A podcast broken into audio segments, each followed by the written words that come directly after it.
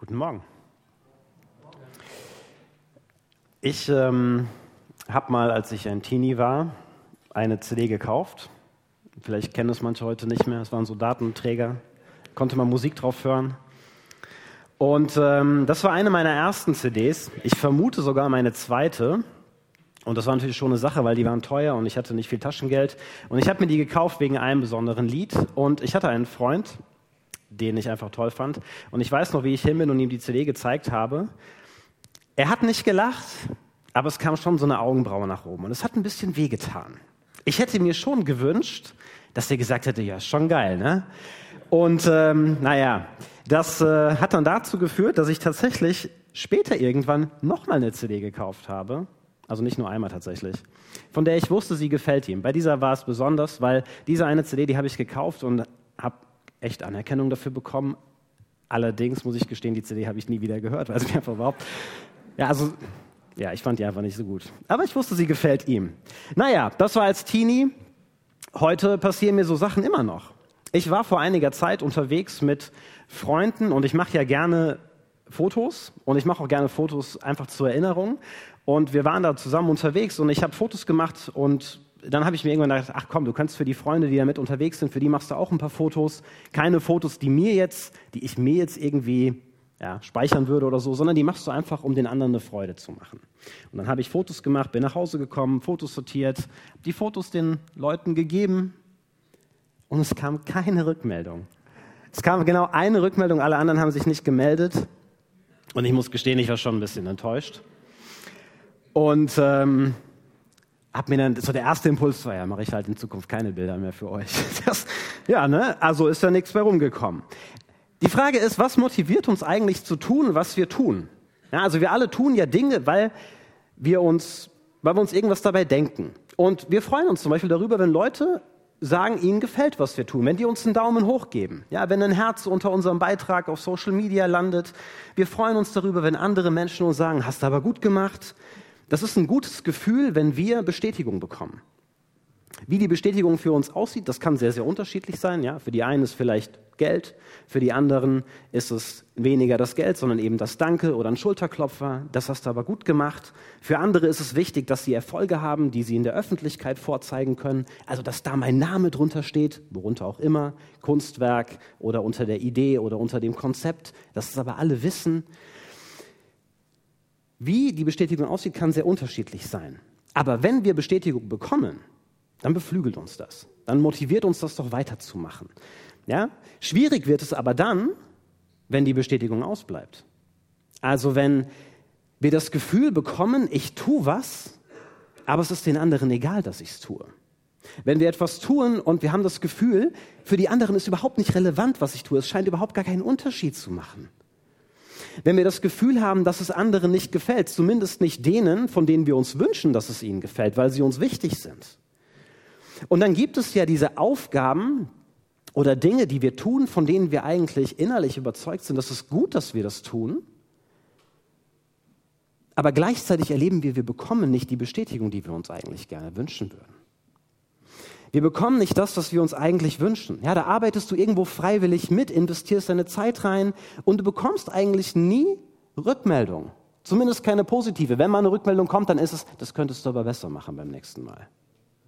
Ja, oder du bereitest was für deine Kinder vor oder für deine Freunde, hast dir eine mega coole Geburtstagsparty überlegt, tolles Abendessen und ganz viele andere tolle Dinge und dann sitzt du so da und du merkst eigentlich an den Leuten, es gefällt eigentlich nicht so wie man sich das gewünscht hat, dass es ihnen gefällt. Dabei wolltest du ihnen doch was Gutes tun. Oder du investierst dich in ein Projekt in der Gemeinde mit Herzblut, du steckst da voll rein, willst Menschen damit erreichen und dann kommt genau eine Person und die gehört noch nicht mal zu deiner Zielgruppe. Hm. Tja, wie gehen wir damit um?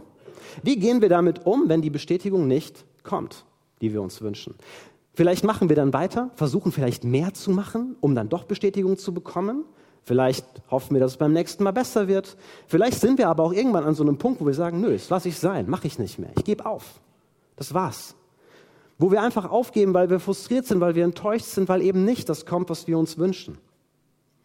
Unsere Predigtreihe heißt ja, wenn es gut werden muss. Und die Frage, der wir heute nachgehen, lautet, was ist denn eine gute Motivation, um etwas zu tun? Was ist eine Motivation, die durchträgt, auch wenn Sachen schwerer werden, auch wenn es herausfordernd wird, wenn nicht immer das herauskommt, was ich mir wünsche? Darum geht es in dem Briefabschnitt, den wir uns heute zusammen anschauen wollen. Paulus berichtet in diesem Abschnitt nämlich, mit welcher Motivation er an seine Aufgaben herangegangen ist. Schauen wir uns diesen Text mal an. Ihr wisst selbst, Brüdern und Schwestern, also damit sind die Christinnen und Christen in der Gemeinde in Thessaloniki gemeint, an die schreibt er nämlich. Es ist nicht ohne Wirkung geblieben, dass ihr uns so gut aufgenommen habt. Mit uns meint Paulus sich und seine Begleiter, Timotheus und Silas. Im Gegenteil, zuvor hatten wir in Philippi ja einiges zu erdulden. Wie ihr wisst, wurden wir dort misshandelt.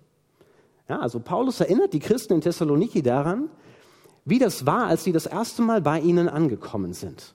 Die waren auf einer Missionsreise unterwegs gewesen. Das war ihre große Aufgabe neben vielen anderen Aufgaben. Aber davon waren sie überzeugt, das ist das Richtige, das ist gut, dass wir das machen. Allerdings haben sie dann in Philippi einiges dafür einstecken müssen. Sogar so weit, dass sie nicht nur einen Daumen runter kassiert haben von den Leuten, sondern die wurden auch noch verprügelt, vermutlich ausgepeitscht. Und jetzt stell dir vor, wie es dir geht, wenn du eine Aufgabe machst, von der du völlig überzeugt bist, dass es gut ist und richtig ist, und dann passiert dir sowas. Mal abgesehen von den körperlichen Schmerzen, die du dann hast, dass du nicht schlafen kannst, weil irgendwie alles schmerzt, du kannst dich kaum bewegen, kommt ja noch dazu, dass du das Gefühl hast, ich habe nichts erreicht. Es hat keinen interessiert. Wie demotivierend muss das für sie gewesen sein? Paulus schreibt dann weiter, aber wir wurden durch unseren Gott ermutigt, ganz offen seine gute Nachricht zu verkünden. Das taten wir sogar dann noch, als es zu heftigen Auseinandersetzungen kam. Das heißt, Paulus und seine Begleiter waren tatsächlich ganz schön entmutigt nach dieser Nummer. Aber dann erleben sie, dass Gott eingreift, dass er sie ermutigt, dass Gott sie ermutigt. Und Gott ermutigt sie, weiterzumachen. Gott macht ihnen deutlich, ich finde gut, was sie macht. Daumen hoch dafür. Macht weiter so. Und das motiviert sie weiterzumachen, selbst als es dann wieder schwierig wird. Es kommt ja wieder zu heftigen Auseinandersetzungen. Und sie machen weiter, kommen nach Thessaloniki, zu diesen Menschen dort und verkünden auch da Jesus. Und dann hatten sie Erfolg. Menschen kamen zum Glauben. Eine Gemeinde entstand. Und Paulus schreibt dann weiter, oh, da fehlt eine, Folie. so, da. fehlt eine Folie. Was wir euch zugesagt haben, soll euch nicht in die Irre führen. Dahinter steckt weder eine fragwürdige Absicht noch irgendwelche anderen Hintergedanken. Es gab also in dieser Gemeinde Menschen, die dachten, die warfen jetzt Paulus und seinen Begleitern im Nachgang vor, das, was ihr damals bei uns gemacht habt, das war nicht sauber. Ihr hattet keine ehrlichen Motive dabei, sondern ihr habt Hintergedanken gehabt. Und Paulus wehrt sich jetzt gegen die Vorwürfe und schreibt, vielmehr hat Gott uns für geeignet gehalten, uns die gute Nachricht anzuvertrauen. Sie haben also eine Aufgabe von Gott bekommen. Und nur deshalb verkünden wir sie. Es geht uns also nicht darum, den Menschen zu gefallen, sondern Gott denn er prüft unsere Herzen. Unsere Verkündigung diente nicht dazu, uns bei euch einzuschmeicheln. Das wisst ihr genau. Sie war auch kein Vorwand, um uns auf eure Kosten zu bereichern. Gott ist unser Zeuge. Und ebenso wenig ging es uns um das Ansehen bei Menschen, weder bei euch noch bei sonst irgendjemand. Solche Menschen, die das taten, was Paulus hier schildert, die waren vermutlich damals keine Seltenheit. Ja, so Wanderprediger oder andere Typen, die Menschen Dinge erzählten, um sie an sich zu binden, um an deren Geld zu kommen, um irgendwie davon zu profitieren oder besonders gut dazustehen. Gibt es ja heute übrigens auch noch so Menschen. Ne? Paulus sagt, nein, das waren wir nicht. Davon distanziert er sich. Sondern er sagt deutlich, keins dieser Motive trifft auf uns zu. Wir haben Jesus verkündet, weil wir damit Gott gefallen wollten. Das ist die Motivation. Sie tun, was sie tun für Gott und nicht für andere. Sie tun es auch nicht für Geld oder für Anerkennung, sondern sie tun es, um Gott zu gefallen, nicht um Menschen zu gefallen. Und auch nicht, um irgendwie von diesen Dingen zu profitieren. Und er schreibt weiter, dabei hätten wir als Apostel von Christus durchaus uns auf unsere Bedeutung berufen können. Aber wir waren liebevoll zu euch wie eine Amme, die ihre Kinder versorgt. Deshalb halten wir es für richtig, euch nicht nur Anteil zu geben an der guten Nachricht Gottes, wir wollen euch viel mehr auch an unserem eigenen Leben teilhaben lassen. Denn wir haben euch lieb gewonnen. Brüder und Schwestern, ihr erinnert euch doch noch an die Mühe und Anstrengung, die wir auf uns genommen haben. Tag und Nacht haben wir gearbeitet, um niemandem von euch zur Last zu fallen. Und gleichzeitig haben wir euch die gute Nachricht verkündet. Also, merkt ihr, wie verrückt es eigentlich ist, was, was Paulus hier schreibt? Die haben sich nicht bezahlen lassen von diesen Menschen. Die haben voll gearbeitet und parallel, also um sich einen Lebensunterhalt zu verdienen, um sich um essen zu können, um eine Unterkunft zu haben. Und dann haben sie noch parallel mit diesen Menschen zusammengearbeitet, Zeit mit ihnen verbracht, ihnen von Jesus erzählt, Gemeinde gegründet. Die hatten einen vollen Terminkalender. So haben sie sich um diese Menschen gekümmert. Und weiter schreibt dann Paulus, zusammen mit Gott seid ihr Zeugen dafür, wie wir uns euch Glaubenden gegenüber verhalten haben. Wir waren stets gewissenhaft und gerecht und niemand kann uns je einen Vorwurf machen. Ihr wisst doch, für jeden einzelnen von euch waren wir wie ein Vater. Wir haben euch Mut gemacht und euch zugeredet und wir haben euch nachdrücklich aufgefordert, ein Leben zu führen, das Gott Ehre macht. Und sie haben sie nicht nur aufgefordert, sondern sie haben sie noch vorgelebt, wie es geht. Denn er hat euch in sein Reich gerufen und schenkt euch Anteil. Paulus und seine Begleiter haben sich wie Eltern um diese Menschen gekümmert, wie eine Amme oder wie eine Mutter und wie auch wie ein Vater. Und sie haben nicht nur das Nötigste getan, nein, sie haben sich voll reingegeben. Und alles, was sie getan haben, haben sie nicht getan, weil sie von diesen Menschen etwas wollten, weil sie einen Hintergedanken hatten. Sie haben es auch nicht getan, um diesen Menschen zu gefallen, sondern sie haben es aus einem einzigen Grund getan, und der war, Gott zu gefallen. Das ist die Motivation, mit der Paulus und seine Begleiter an diese Aufgabe herangegangen sind. Und ich sage mal, das versetzt sie in eine wundervolle Lage. Es befähigt sie nämlich, das Richtige zu tun, in die richtigen Dinge zu investieren und es befähigt sie, andere Menschen wirklich zu lieben. Und diese Motivation, wage ich jetzt mal zu behaupten, ist auch heute die einzige Motivation, die wirklich tragfähig ist. Ja, wenn es gut werden muss, dann gibt es keine bessere Option, als folgende Motivation zu wählen. Tu es für Gott. Und ich will versuchen zu erklären, warum ich denke, dass das so ist. Wir stehen ja alle immer wieder vor dieser Frage, was soll ich denn jetzt tun? Was soll ich jetzt machen? Soll ich das lassen? Und es ist keine Frage, die immer leicht zu beantworten ist. Wie entscheiden wir? Was motiviert uns denn dabei? Ja, ist es vielleicht eins dieser drei Dinge, die Paulus vorgeworfen werden? Tun wir Dinge, um uns einzuschmeicheln oder um an Geld heranzukommen oder um Anerkennung zu bekommen? Das sind ja nicht nur Dinge, die kriminelle Menschen tun. Ich wage mal zu behaupten, vermutlich kennen wir das alle, in irgendeiner Form auch aus unserem Leben. Ja, also einschmeicheln, also das mit der CD, was war das denn anderes als ein Versuch, mich einzuschmeicheln? Hast du dich schon mal eingeschmeichelt auf der Arbeit, bei deinem Chef, bei deiner Dozentin, bei deinem Lehrer, bei Kollegen, um irgendwas von denen zu bekommen? Hast du schon mal was getan, um zu profitieren von dem Geld oder von dem Materiellen, was jemand anders hat? Ja, das sieht man schon bei kleinen Kindern, ja? Da will einer der Freund von Peter sein, weil der Peter dieses supergeile Minecraft-Set hat. Und der einzige Grund, warum, ist, um mit diesem Minecraft-Set spielen zu können. Oder man versucht, den Nachbarn auf der Straße weiter runter, man versucht mit dem irgendwie in so eine Freundschaft reinzukommen, weil der hat einen Pool im Garten. Ja. Oder man versucht sich besonders gut zu stellen mit XY, weil dann weiß man, dann kommt man vielleicht an die Produkte der Firma etwas günstiger heran, die der so vertreibt. Also, und dann ist da noch dieser letzte Punkt, etwas tun, um Anerkennung zu bekommen. Und ich wage mal zu behaupten, das ist im Moment ein ziemlich aktuelles Thema. Hast du schon mal was getan, um von anderen gesehen zu werden? Also um anerkannt zu werden? Social Media lebt von dem Wunsch, gesehen zu werden. Darauf bauen die alles auf. Und jeder, der da mitmacht, tut das nicht, um nicht gesehen zu werden.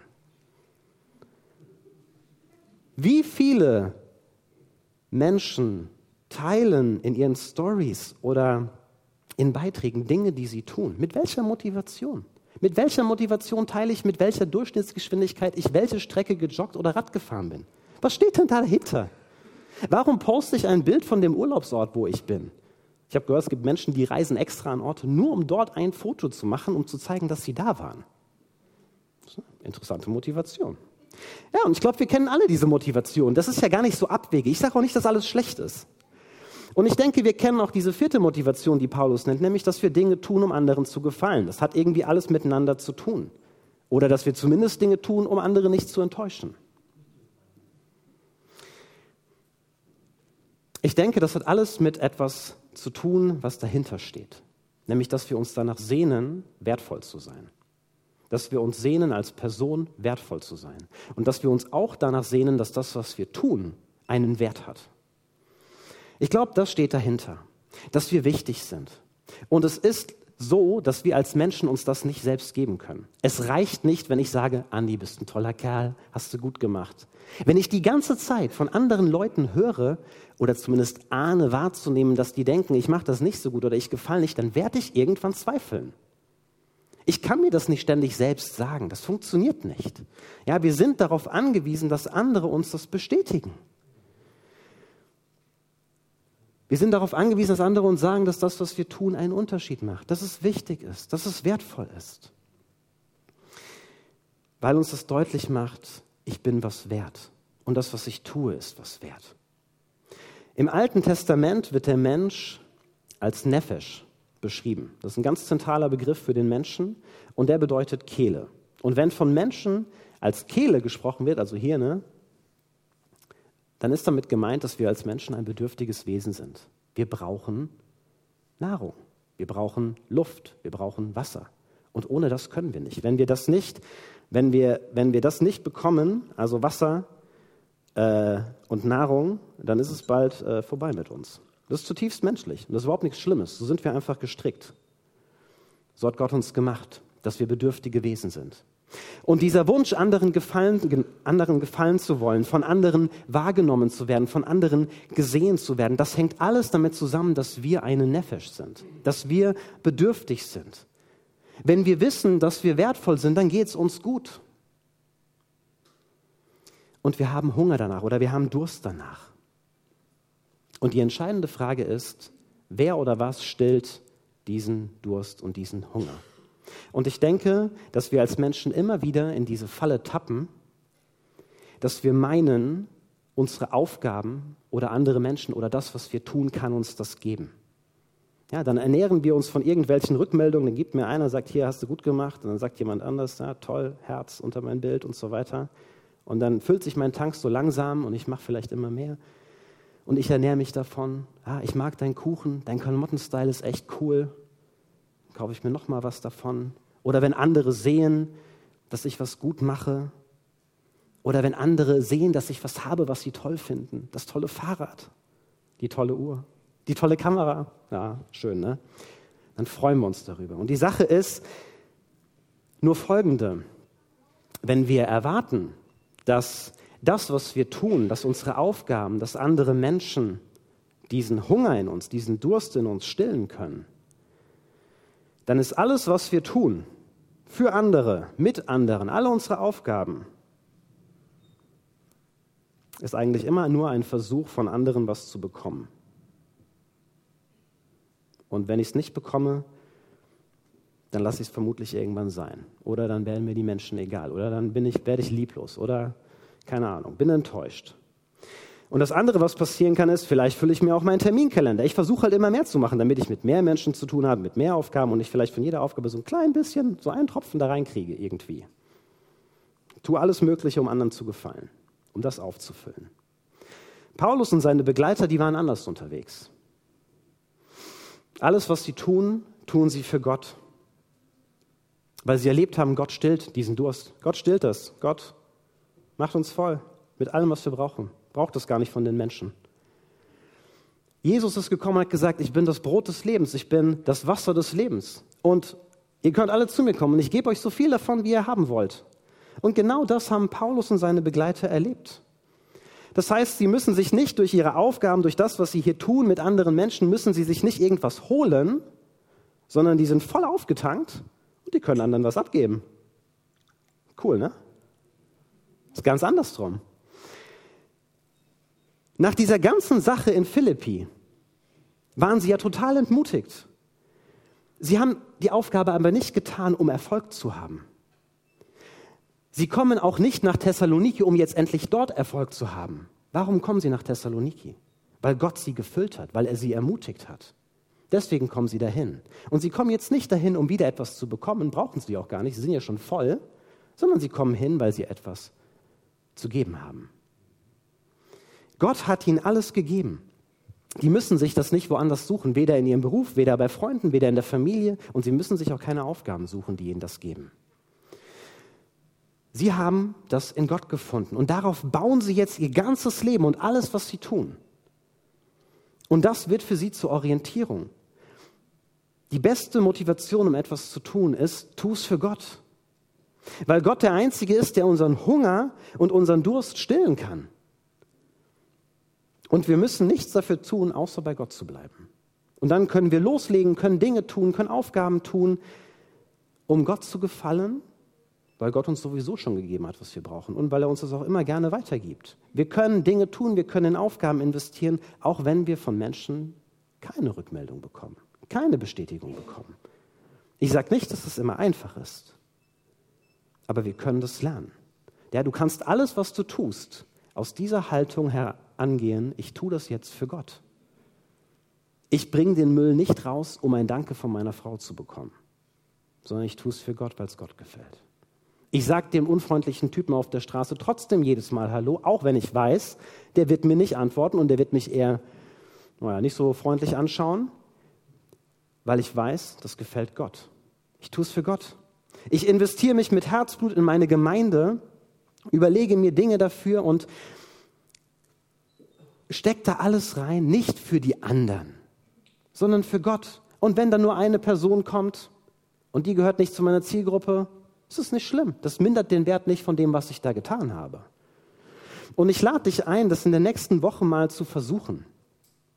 Überleg dir mal eine Sache, ganz kurzer Moment, überleg dir mal eine Sache, von der du weißt, das werde ich tun müssen. Also jetzt alles zu versuchen wird schwierig, deswegen eine Sache. Eine Sache, von der du weißt, die muss ich tun, ist auch gut, dass ich es tue, aber eigentlich fällt es mir eher schwer. Und ich muss mich da motivieren, aufraffen. Hast du die eine Sache, die dir vielleicht nicht so leicht fällt? Und jetzt nimm dir vor, diese eine Sache versuche ich in der nächsten Woche für Gott zu tun, damit es Gott gefällt. Tu es für Gott, nicht für andere. Auch nicht für dich selbst. Das Paradoxe ist, das macht uns richtig frei. Ja, was kann denn dadurch alles passieren? Wir bekommen dadurch klar, was sind denn Aufgaben, in die wir rein investieren können? Wo investiere ich vielleicht auch nicht rein? Wo verbringe ich mehr Zeit? Wo vielleicht weniger Zeit? Ja, wenn wir uns einfach nur diese Frage stellen, tue ich das, um Gott zu gefallen? Oder wie kann ich das tun, um Gott zu gefallen? Das versetzt uns in die Lage, motiviert Dinge zu tun, an Aufgaben heranzugehen, auch wenn es herausfordernd wird, auch wenn es schwierig wird auch wenn ich keine Bestätigung oder Rückmeldung bekomme. Und noch was Drittes passiert. Es befähigt uns, andere Menschen wirklich zu lieben. Und darum geht es doch in der Nachfolge. Andere Menschen zu lieben, andere, anderen zu dienen. Ich kann andere nur dann lieben, wenn ich nicht etwas von ihnen erwarte. Es funktioniert nicht. Wenn ich darauf angewiesen bin, dass mir irgendjemand etwas gibt, wenn ich was für ihn tue, dass ich dieses Danke bekomme für die Fotos, dann tue ich es nicht aus Liebe. Wenn ich anderen diene und mir selbst etwas davon erhoffe, dann ist das kein Dienen. Dann tue ich es für mich, dann diene ich letztlich mir selbst und nicht aus Liebe. Paulus schreibt, dass sie für die Christen in Thessaloniki wie Eltern waren. Wenn Eltern was für ihre Kinder tun und etwas von ihnen erwarten, also ein Danke, ja, was mache ich denn dann, wenn kein Danke kommt? Oder wenn nicht die Reaktion kommt, die ich erwarte? Liebe ich es dann nicht mehr? Wenn wir ein Danke erwarten oder irgendwelche anderen Sachen, dann wird es immer schwieriger, liebevoller mit anderen umzugehen. Und das gilt für meine Freunde, das gilt für Ehepartner, das gilt auch für alle anderen Menschen, mit denen wir zu tun haben. Ich kann andere nicht lieben, wenn ich von ihnen etwas erwarte. Es geht nicht. Ich kann auch andere nicht lieben, wenn ich erwarte, dass sie unseren Durst stillen. Wenn ich von ihnen erwarte, dass sie mich wahrnehmen, dass ich bei ihnen Bestätigung finde, dass ich bei ihnen Anerkennung finde. Die finde ich bei Gott. Und deswegen, was auch immer du tust, tu's für Gott. Amen.